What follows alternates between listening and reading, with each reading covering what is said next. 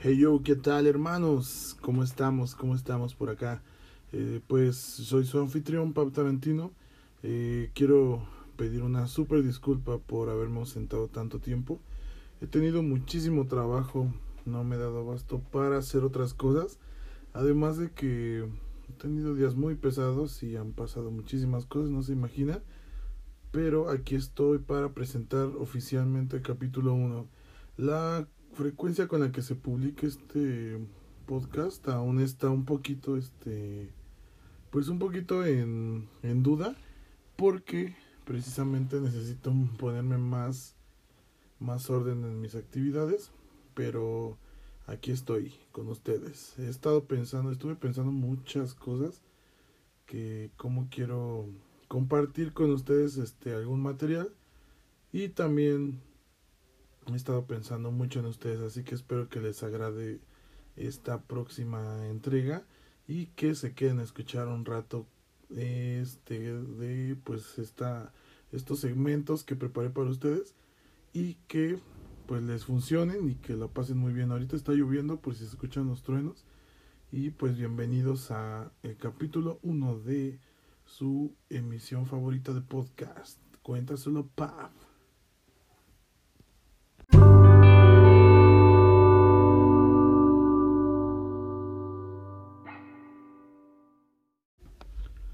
Pues, ¿qué les cuento?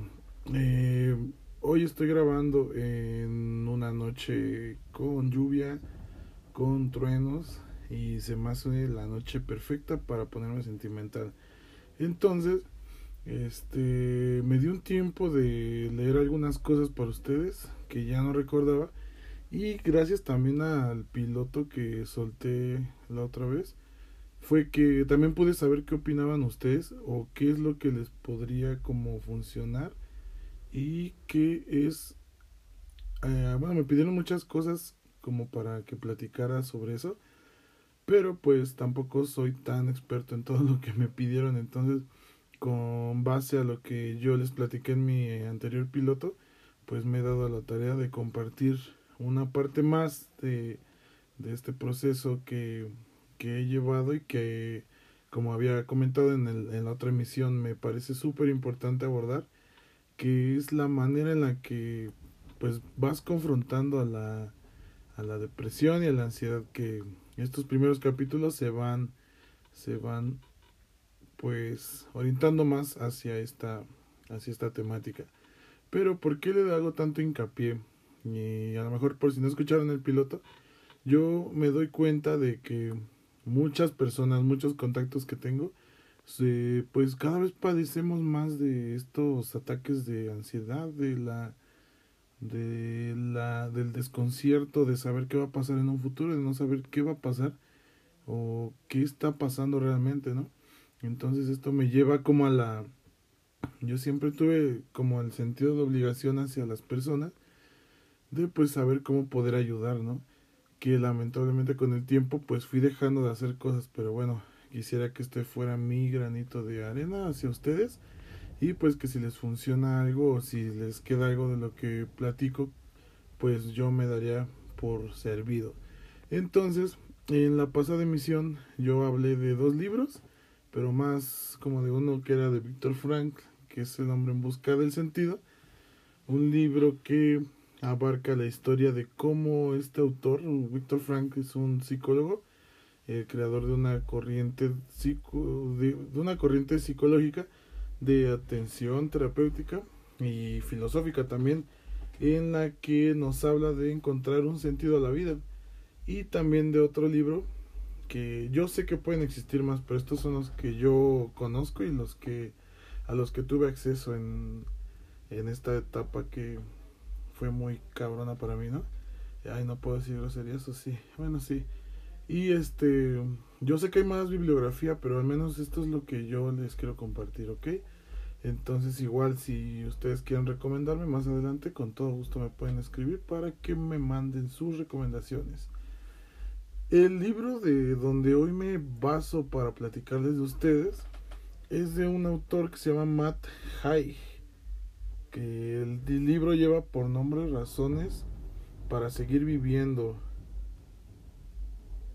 Este libro me pareció muy interesante porque relata desde su testimonio propio este el pues la manera en la que en la que vivió un proceso de de depresión y de ansiedad pero desde una desde un trasfondo más más banal por decirlo así sin demeritar obviamente pues a la persona pero pues o sea te, te explica con un con un lenguaje nada nada técnico lo hace desde una postura más personal.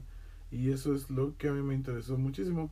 Cuando yo me sentía muy mal y así todas estas pues estos días que eran súper difíciles yo me preguntaba como pues ah porque aparte todos me decían de no más es que tú estudiaste psicología cómo puedes estar así no pero pues el psicólogo no te no te priva de, de todas las de todos los padecimientos que puedan existir, ¿no? Es como sería tonto decir que un doctor no se enferma nunca, ¿no?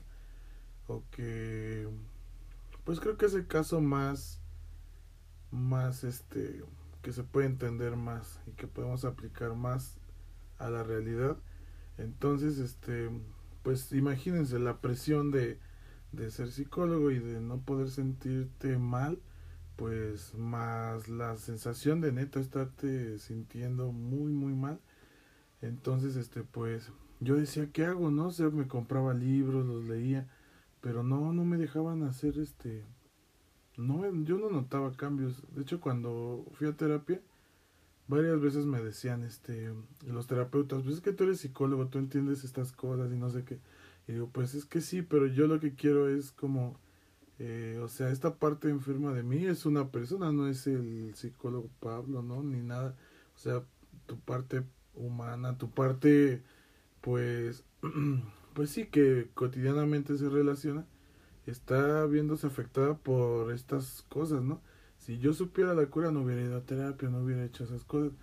Pero, precisamente mi, mi hermana me mostró este libro y cuando lo empecé a leer se me hizo como muy sincero porque yo me identificaba con esta persona.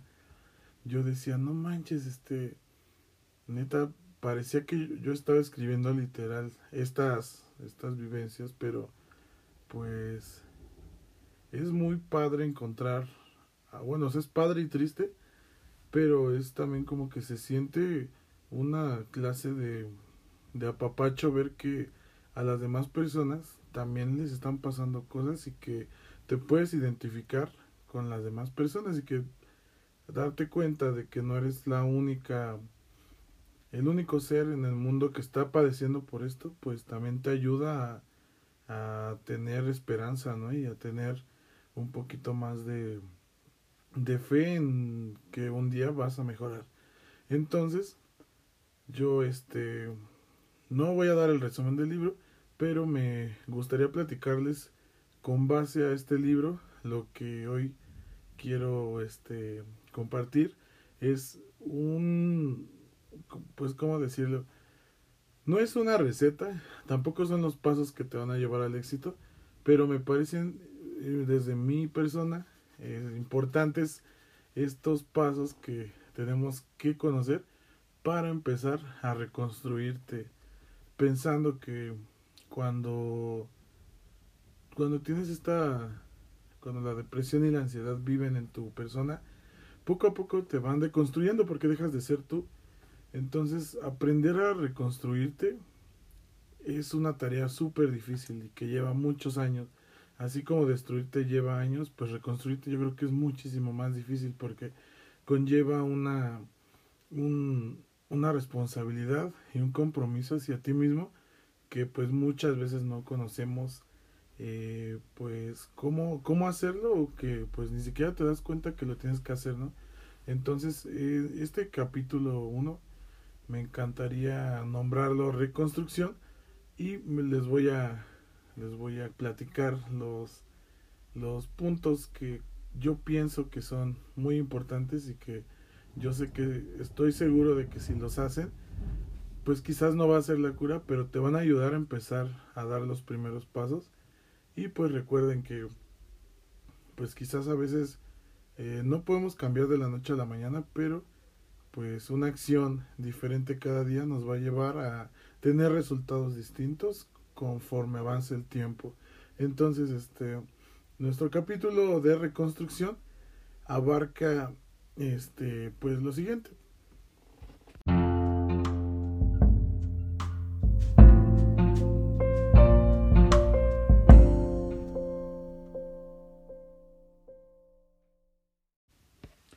Hace 13 años pensaba que esto no podría ocurrir.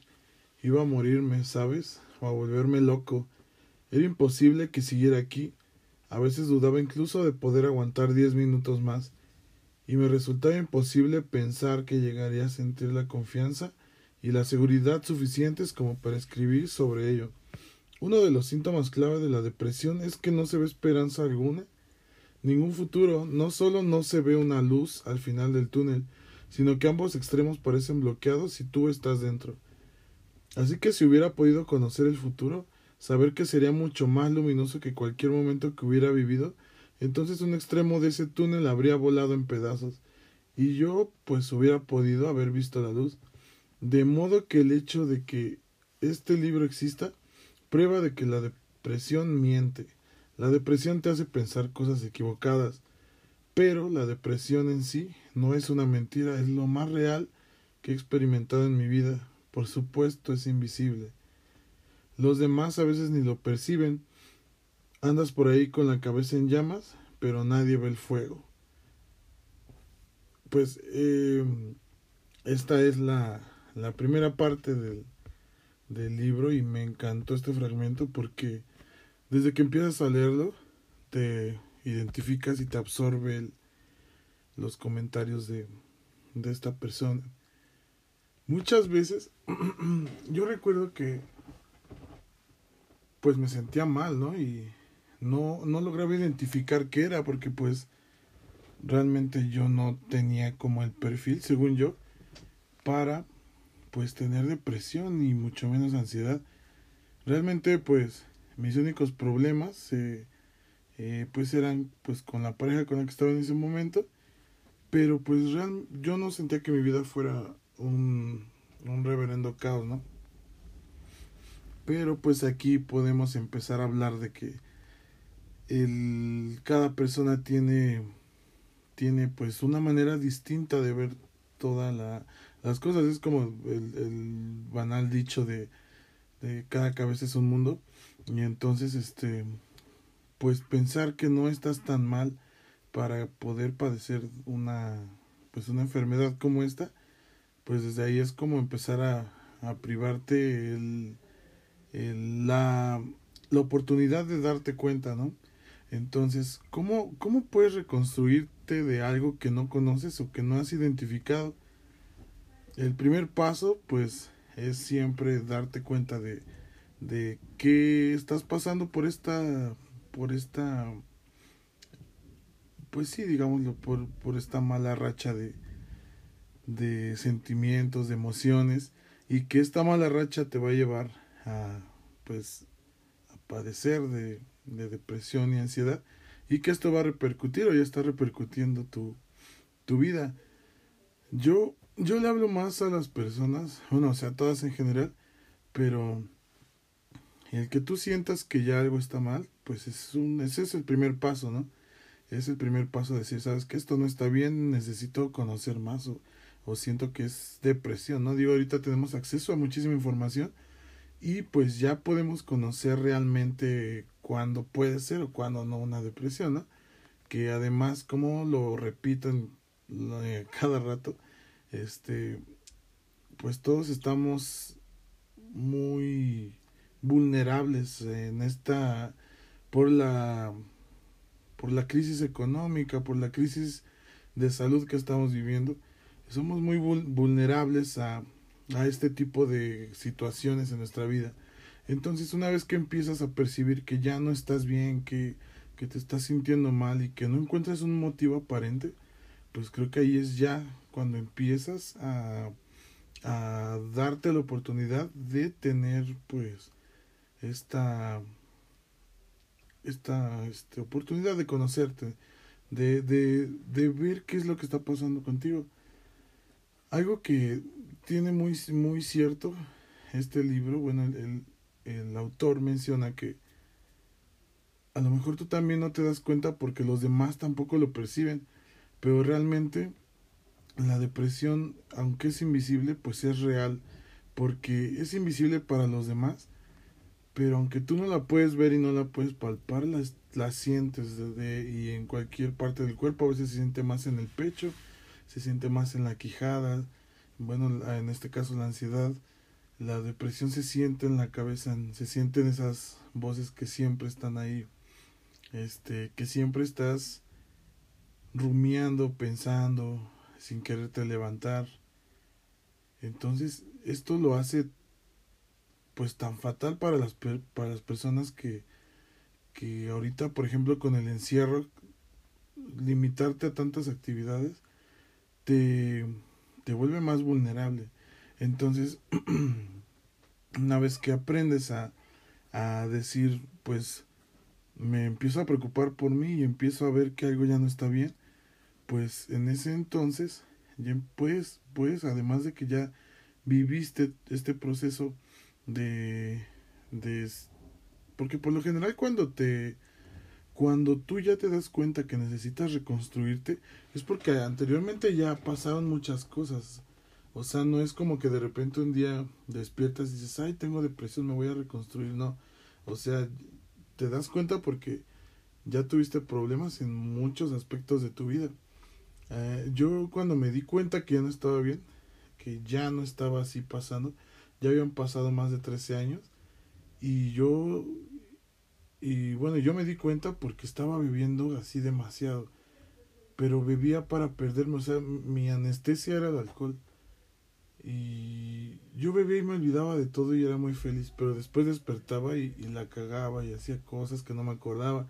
Despertaba ya en mi casa cuando había estado en no sé cuántos lados, sin dinero, sin trabajar, sin cosas así muy cañonas, afectando mi salud, pues la a mi círculo, ¿no? a mi pareja que en ese entonces estaba, a mi, a mi familia. Y entonces fue yo ya no me sentía cómodo, digo, hay gente que lo puede hacer y que y pues súper chido, bueno, según, ¿no? Pero yo sabía que eso no estaba bien y yo no quería y no quiero eso en la actualidad para toda mi vida. Entonces, yo ahí fue cuando dije, ¿sabes qué? Esto ya no puede seguir así. Estoy perdiendo el control de mí mismo y pues necesito ayuda, ¿no? Yo siempre, como lo mencioné en el piloto, pues tuve como la, la responsabilidad hacia mí, al menos de, pues si no me cuido como en la comida y estas cosas, pues voy a tratar de cuidar mi lado pues emocional, ¿no? Entonces casi siempre he estado en terapia. El, proceso de terapia es muy largo y, y también lleva mucho compromiso hacia ti, obviamente, y pues responsabilidad igual. Es compromiso y responsabilidad y mucho valor porque no es nada sencillo confrontar las cosas que te pasan o sea, aprender a dejar de culpar a los demás y hacerte cargo de lo que te está pasando y darte cuenta de que tú eres el responsable de que esto pase es una carga muy pesada porque a, veces tú culpas a los demás de que es que mi pareja, por eso soy así, es que mis papás, es que no sé qué. Claro, sí influyen, sí tienen que ver, pero no lo son todo porque si tú no permites que esas cosas pasen, pues obviamente vas a estar bien pero hay que aprender a estar bien.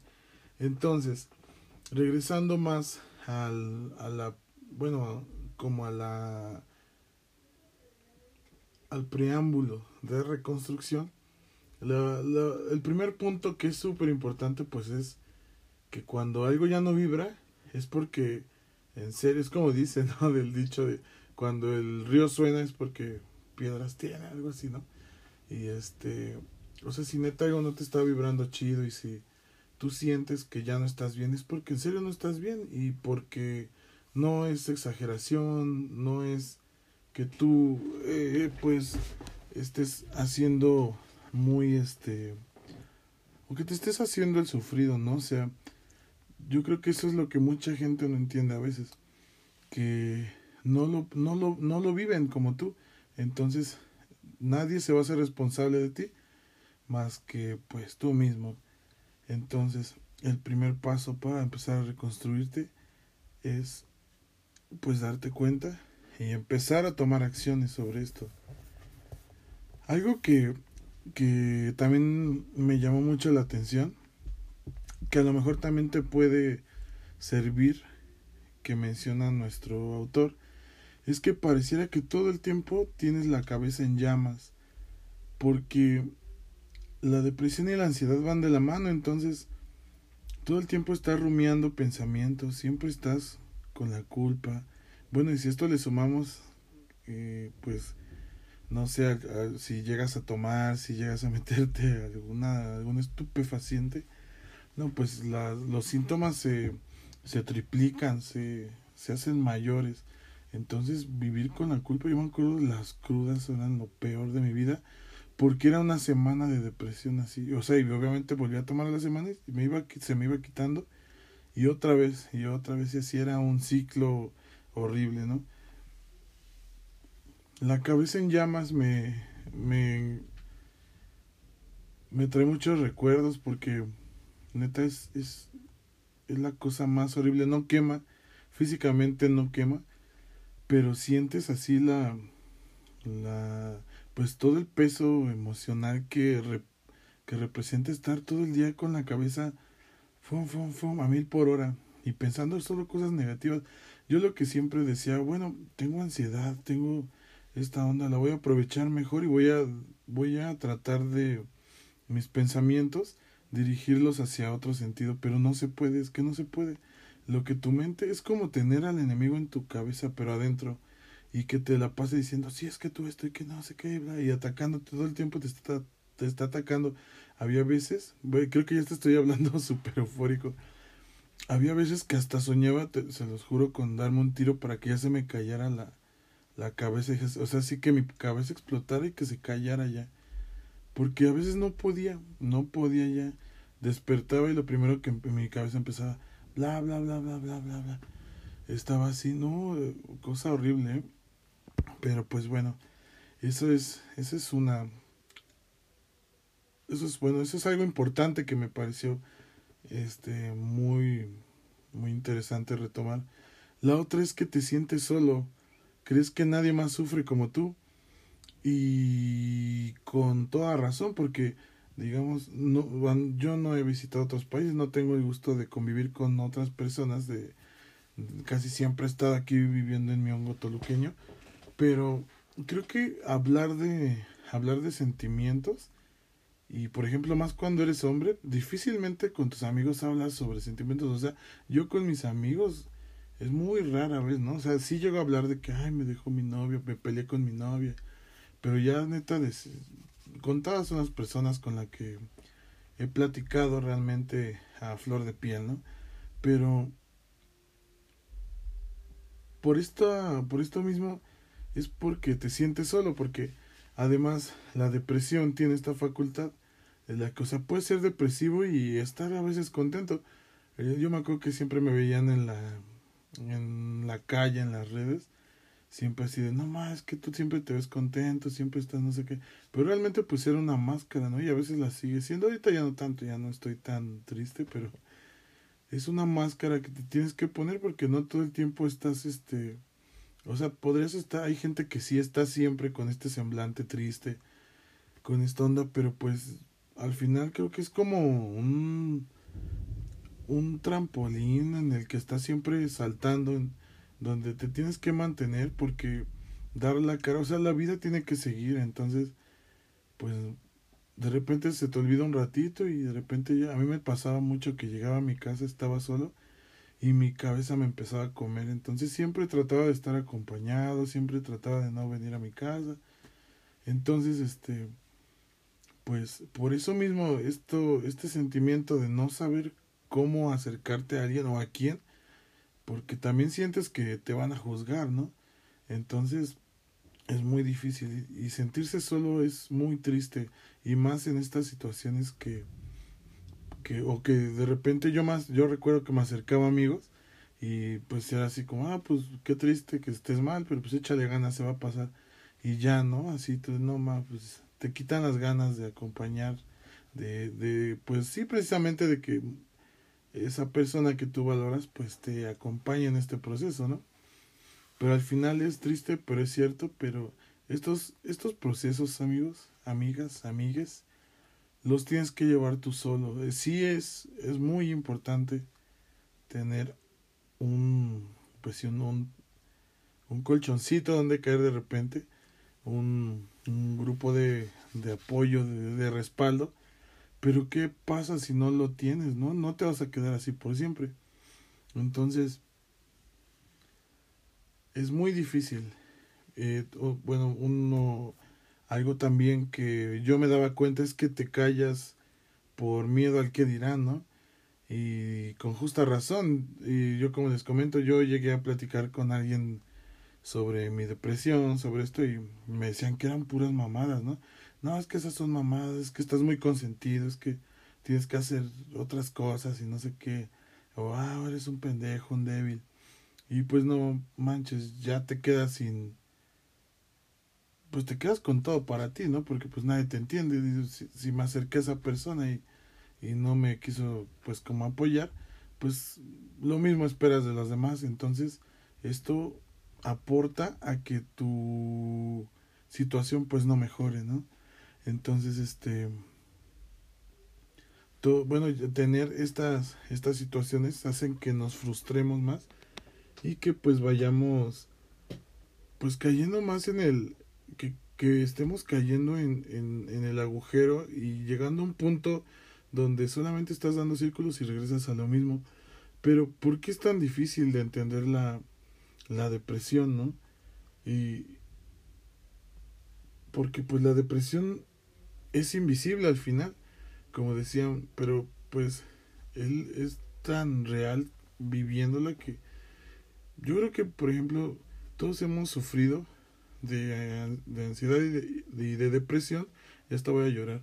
Este, pero no todos la sufrimos de la misma manera. Y es normal y hasta cierto punto es, es positivo. Lo que yo les comentaba un poquito y muy de, muy de pasadita en el otro piloto era que nos damos cuenta que ya está mal y que es patológico cuando afectan a nuestras principales tres círculos de nuestra vida, ¿no? Que es el círculo social, el círculo eh, familiar y... Ay, se me olvidó el otro, pero vamos a decir que puede ser con la con la pareja, bueno, el, círculo afectivo, el social, el laboral y el familiar digamos que cuando estos, estas, estos tres, cuatro segmentos que les dije se ven muy afectados es que ya es un, es este, pues ya no está bien, ya está siendo patológico, ya no funciona como parte de nuestros instintos. Por ejemplo, una vez leía que la, la ansiedad era el impulso a, a, la reacción que tenían nuestros antepasados este cuando se encontraban en peligro entonces es un instinto que tenemos desarrollado y que nos y que genéticamente siempre vamos a tener porque nos prepara para reaccionar hacia situaciones que nos ponen en peligro. El pedo con la ansiedad es que piensas que todo el tiempo estás en peligro y es miedo así total de cosas que ni siquiera existen o que ni van a pasar o que es como yo les digo siempre, la ansiedad neta es estarte ya sobando de un pellizco que ni sabes que te va, si te va a tocar, ¿no? Entonces, este, pues la, la depresión tampoco es sentirte un poquito triste. Eh, algo que, que siempre decían y un ejemplo que ponen también en el libro es que uno puede ser depresivo y estar contento de la misma manera en que uno puede ser alcohólico y estar sobrio. Y a mí me, me, pega mucho porque pues soy las cuatro cosas, ¿no? Entonces, este, pues creo que eso nos hace ser más todavía, ser, ay, es que se me van las palabras, discúlpenme, esto hace más difícil aún el proceso de reconstruirte. Pero digamos que estas son las limitantes que nos dejan atrás para iniciar los procesos de, de reconstruirte. Una, una situación muy importante y que es súper importante es comunicarte. Tienes que comunicarte porque si a pesar de todo esto, mira, creo que para nuestra ventaja, vivimos en una en un tiempo actual en el que las redes sociales, todas las las tecnologías nos permiten comunicarnos precisamente por estos medios con las demás personas. Entonces comunicarte, las palabras eh, habladas o escritas nos conectan con el mundo y también nos ayudan a conectar con nuestro pues con nuestro verdadero yo porque recordemos que tenemos el yo que es el que mostramos a las personas eh, a las personas en el exterior y nuestro propio yo que es el verdadero con el cual convivimos a diario desde que despertamos hasta que soñamos, ¿no? Entonces, comunicarte por cualquier medio, escribir, dibujar, eh, bailar, publicarte un post, este, hacer un podcast. Muchos critican gente que porque ahorita están haciendo todas estas cosas, pero en serio es un es un escape terapéutico para para todos. Entonces, hacerlo nos va a ayudar a comunicarnos y a, por ejemplo, a mí me encantó que en el piloto muchos se identificaran y que muchos me agradecieran así como de, no más, que pues yo esperaba como esas palabras, sabía que existían, pero llegaron por ti, ¿no? Y pues realmente yo lo hice como ahorita que solamente estoy hablando, pero pues que si tú puedes llevarte algo y, y eso me, me llena muchísimo el corazón porque también me ayuda en mi proceso de sanar, ¿saben? Entonces yo me siento útil para ustedes y así también, pues además de que puedo aportar algo, pues ustedes también me aportan mucho, ¿no? Y, y hago esto porque os quiero mucho, os quiero demasiado, público. Y pues, este, bueno, volviendo al tema, este, conectar con el mundo siempre es, este, pues es necesario porque si, si nos encerramos, si estamos así, siempre este pues si nuestro agujero nunca vamos a reconstruirnos. Algo también que me parece muy importante y que yo, yo antes era muy, ¿cómo decirlo? Muy ortodoxo, como leía mucha filosofía y esto. Pues todos los dichos van, los dichos populares, ya no voy a decir banal porque suena muy feo, los dichos populares, todas las frases así que subían mis amigos de, de que el violín y todas estas ondas, pues yo las demeritaba mucho, y todavía lo sigo haciendo. Pero en serio, a veces cuando creces vas tomando como esa sabiduría de esas palabras que te han dicho toda la vida, que te das cuenta que son ciertas ya que las pones en práctica. Ah, una vez que aprendes a comunicarte o que logras comunicarte con los demás, yo, por ejemplo, lo hice pues con pues dibujando. Siempre fue el dibujo. Yo soy pésimo para expresarme y ustedes lo van a ver en las en las emisiones que yo espero seguir sacando de, de esto. Siempre me cuesta mucho expresarme porque pienso mucho las cosas, entonces les estoy dando mucha vuelta. Soy como un cantinflas, ¿no? Pero para mí mi manera de comunicarme con el exterior pues fue el dibujo, fue la pintura, fue el graffiti, el street art y ahorita pues el tatuaje, ¿no? Y, y, por eso yo, yo me vine ahora sí que desde las roots, desde la raíz, este, a platicarles desde dónde surge mi... Bueno, yo les platico esto para que más adelante entiendan de dónde surge mi trabajo y entiendan pues más bien como la raíz de, de por qué soy tan... Los que me tienen en todas mis redes notarán que soy una persona distinta en cada red, ¿no? Entonces yo, yo soy así, neta, tengo muy arraigada la onda de, de ser real con todo lo que puedas. Bueno, claro, en medida se pueda, ¿no? Pero por ejemplo, yo a lo que me dedico le tengo un respeto total. Y cuando veo gente que lo quiere medio hacer así, neta, yo, yo me emputo, me encabrono. Tengo esa onda de... Y eso viene mucho de, de hip hop y esta onda de... bueno, de, de, de los, pues sí, de mantenerte real, de, de que si vas a hacer algo lo vas a entregar con el corazón. Y de ahí también viene pues también la otra parte de, de mi otro alias que es Juan Corazón. Entonces, todo, todo lo que yo hago, le pongo, si pudiéramos verlo, cada tatuaje, cada dibujo, cada emisión, cada palabra que les digo, se llevan un poquito de mi esencia, porque neta, si algo quiero dejar en este mundo es este, pues algo positivo en las personas que, que pueda, pueda, pues yo convivir con ellas, ¿no? Pero pues bueno, este, entonces bueno, a lo mejor ahorita piensan que este capítulo es muy de psicología y no, no sé qué, pero no es más bien porque quiero que entiendan como que no es nada más así venir y hablar de, ah, yo empecé a, a dibujar desde que era un bebé y me encantó el arte y no sé qué. O sea, no, neta, yo, yo, me, el arte salvó mi vida.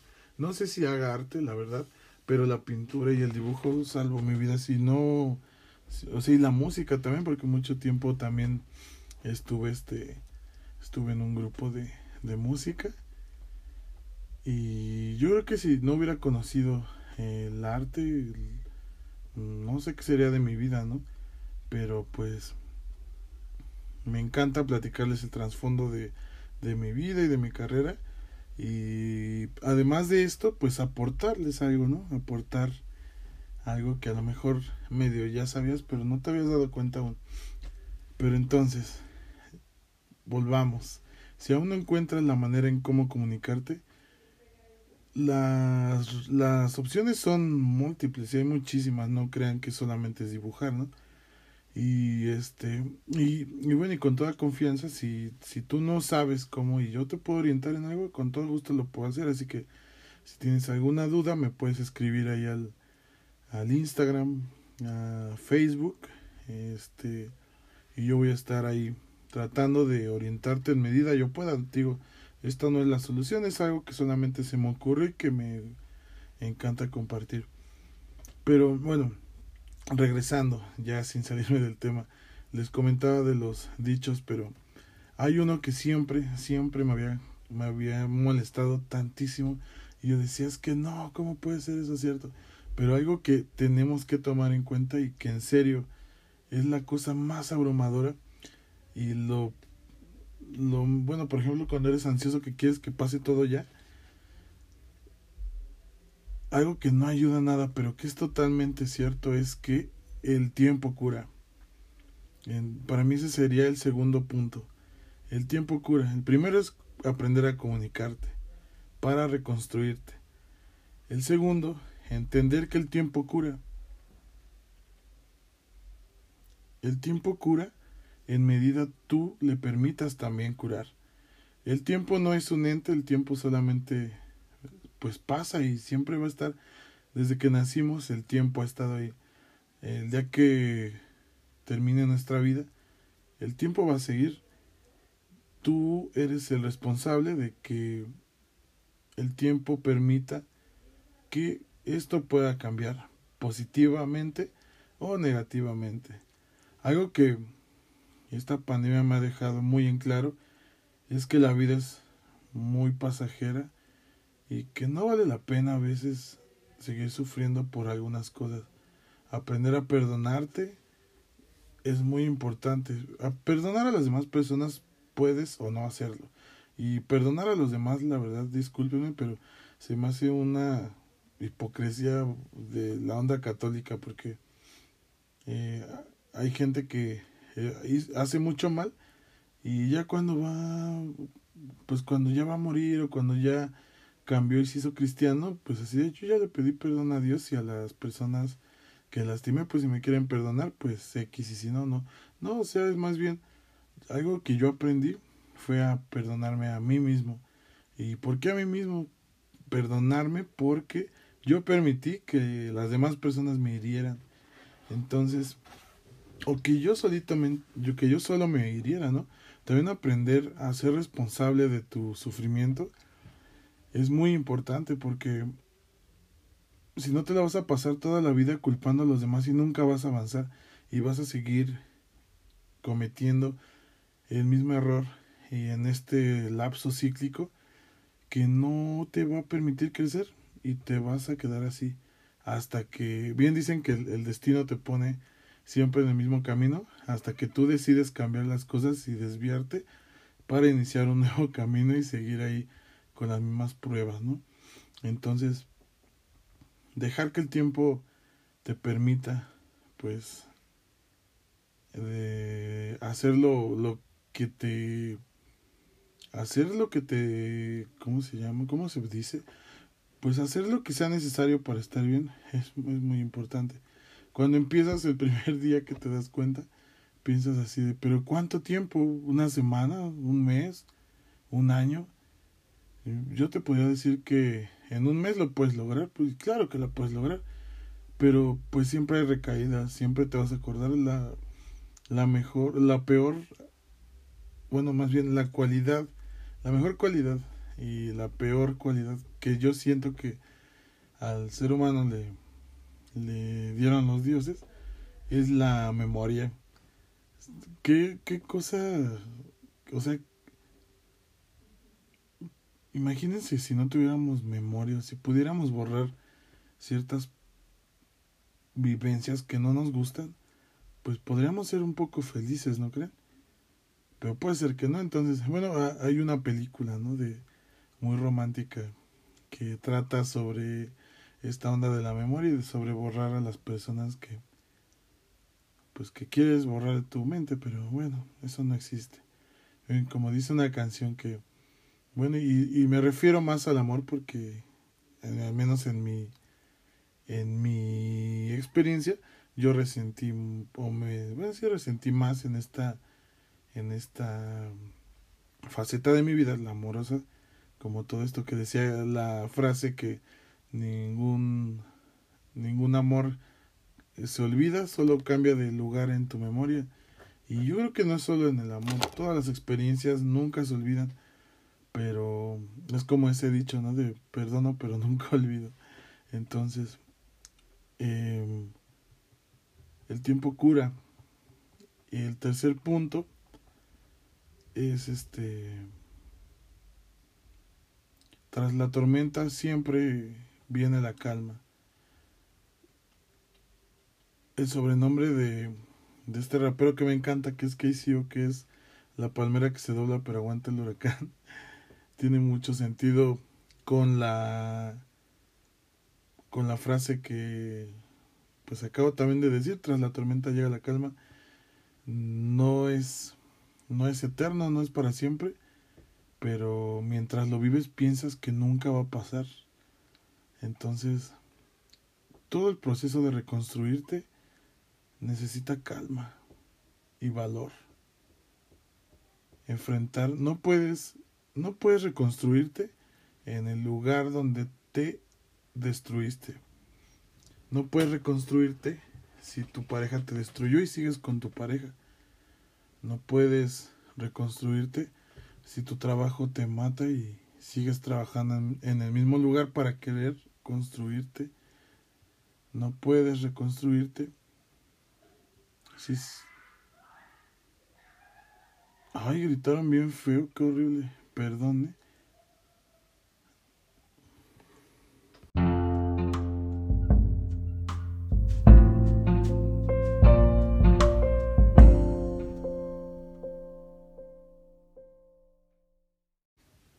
comunicarte, esperar que el tiempo cure, recordar que tras la tormenta siempre llega la calma y encontrar consuelo. Reconstruirte conlleva muchas más cosas pero empezar a reconstruirte puede ser resumido en cuatro pasos. ¿Ustedes qué creen? Encontrar consuelo podría funcionar. ¿Y en qué encontrarías consuelo, no? Siempre el ser humano encuentra consuelo en ver gente que está peor que uno. Es triste, pero te ayuda a ver que tu situación no es la peor.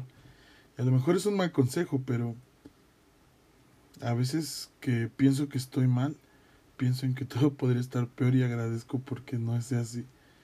Entonces, encontrar consuelo en ti, en, en alguna persona, en, en ti sobre todo. Y encontrar consuelo no, es, no me refiero a buscar, buscarte una nueva pareja, o sea, sentarte un día y pensar en ti, abrazarte, pedirte perdón, dejar que el tiempo te ayude a, a conocerte de nuevo, a, a ver quién eres hoy y tener calma, tener fuerza de levantarte, tener fuerza de seguir trabajando, eh, tener fuerza de, de llorar, tener fuerza de, de estar siempre con la con el ánimo por los suelos, de tener voluntad de querer estar bien, puede ser también tu consuelo. Hay, una, hay un cuento que me encanta mucho que leí en un libro de Jodorowsky que hablaba sobre, no me lo sé literal, pero lo voy a contar, habla sobre una, una aldea, un pueblo que vivía en, en medio de dos ah, grandes montañas. Eh, las montañas no permitían que la luz llegara al pueblo, por lo que los niños y la gente crecía pues muy delgada, sin fuerza, sin, sin mucho este, sin muchos nutrientes que también la luz del sol aporta. Entonces, un día un, uno de los ancianos de la aldea, bueno, tampoco tienen herramientas, ¿no? Un día uno de los ancianos de la aldea, hartos de, harto de esta situación, pues se dispuso a ir a la misión de, de de quitar los cerros, de quitar las montañas, pero solamente llevaba como una palita, una cuchara, no me acuerdo qué decía. Y entonces la gente le decía, pero pues qué, ¿a dónde vas, no?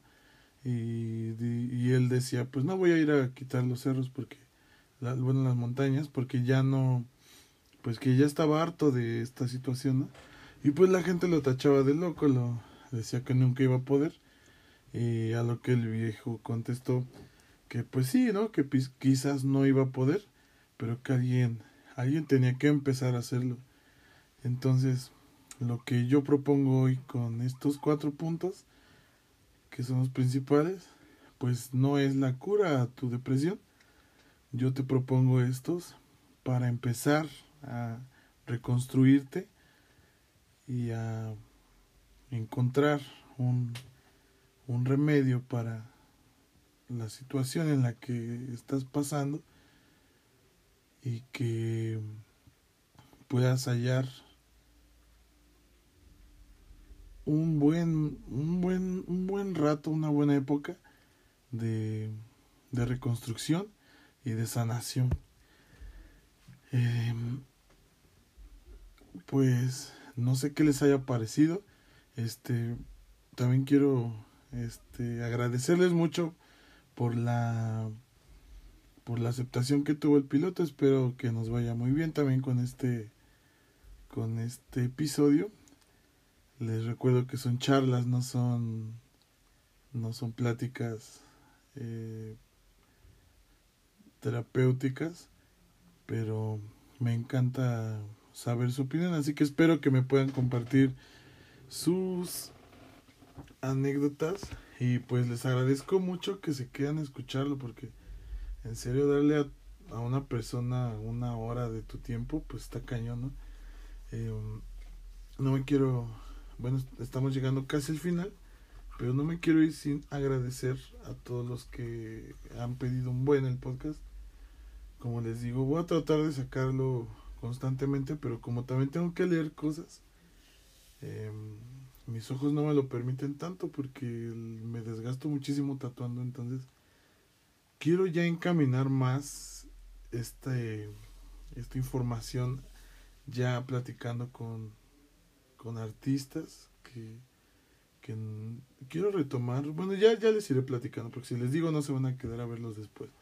Pero pues espero que neta te puedas sentir mejor, que mis palabras te, te ayuden a tomar un poquito de aliento. No saben todo el esfuerzo que pongo en poder hablar, soy un pésimo hablando pero de cierta forma también quería compartir. Hay muchas cosas que se me quedan y que de repente me voy a acordar de seguro. Traté de hacer un guion, pero es muy está ya iremos puliendo nuestra nuestro discurso conforme vayamos grabando más. Este, también quiero agradecer a las personas que se acercaron a mí para ofrecerme este pues grabación en el podcast y hacerlo más chido y así. Neta, yo agradezco no quiero hacerlo aún, no quiero invertir todavía un poquito más porque pues no sé con qué frecuencia lo puede ir sacando y además pues yo esto lo hago como por por gusto, por porque me encanta tener contacto con ustedes. Entonces, este agradezco mucho su interés y pues sin más eh, los dejo con con este pues con esta, con este, con esta, no, no es una tarea, sino con, con el ejercicio de pensar si, si algo de esto te tiene un, poquito de, coherencia. Además debemos recordar que no todos pasamos por lo mismo, no todos lo vivimos igual, pero si de algo te funciona, pues te lo entrego con todo mi corazón. Y en caso de que no, pues ya no me escuches. Nada, no es cierto. Este, en caso de que no, pues yo espero también que algo, aunque sea un poquito, te haya servido este pues para para aportar positivamente a tu vida. Eh, pues quiero agradecerles mucho. Su amigo y servidor Pau Tarantino se despide desde los rincones de su alcoba y pues vamos a ir este actualizando esto. Ya no me voy a desaparecer tanto y pues ya me despedí mucho tiempo, entonces les agradezco mucho y pues les mando un beso, ya saben, donde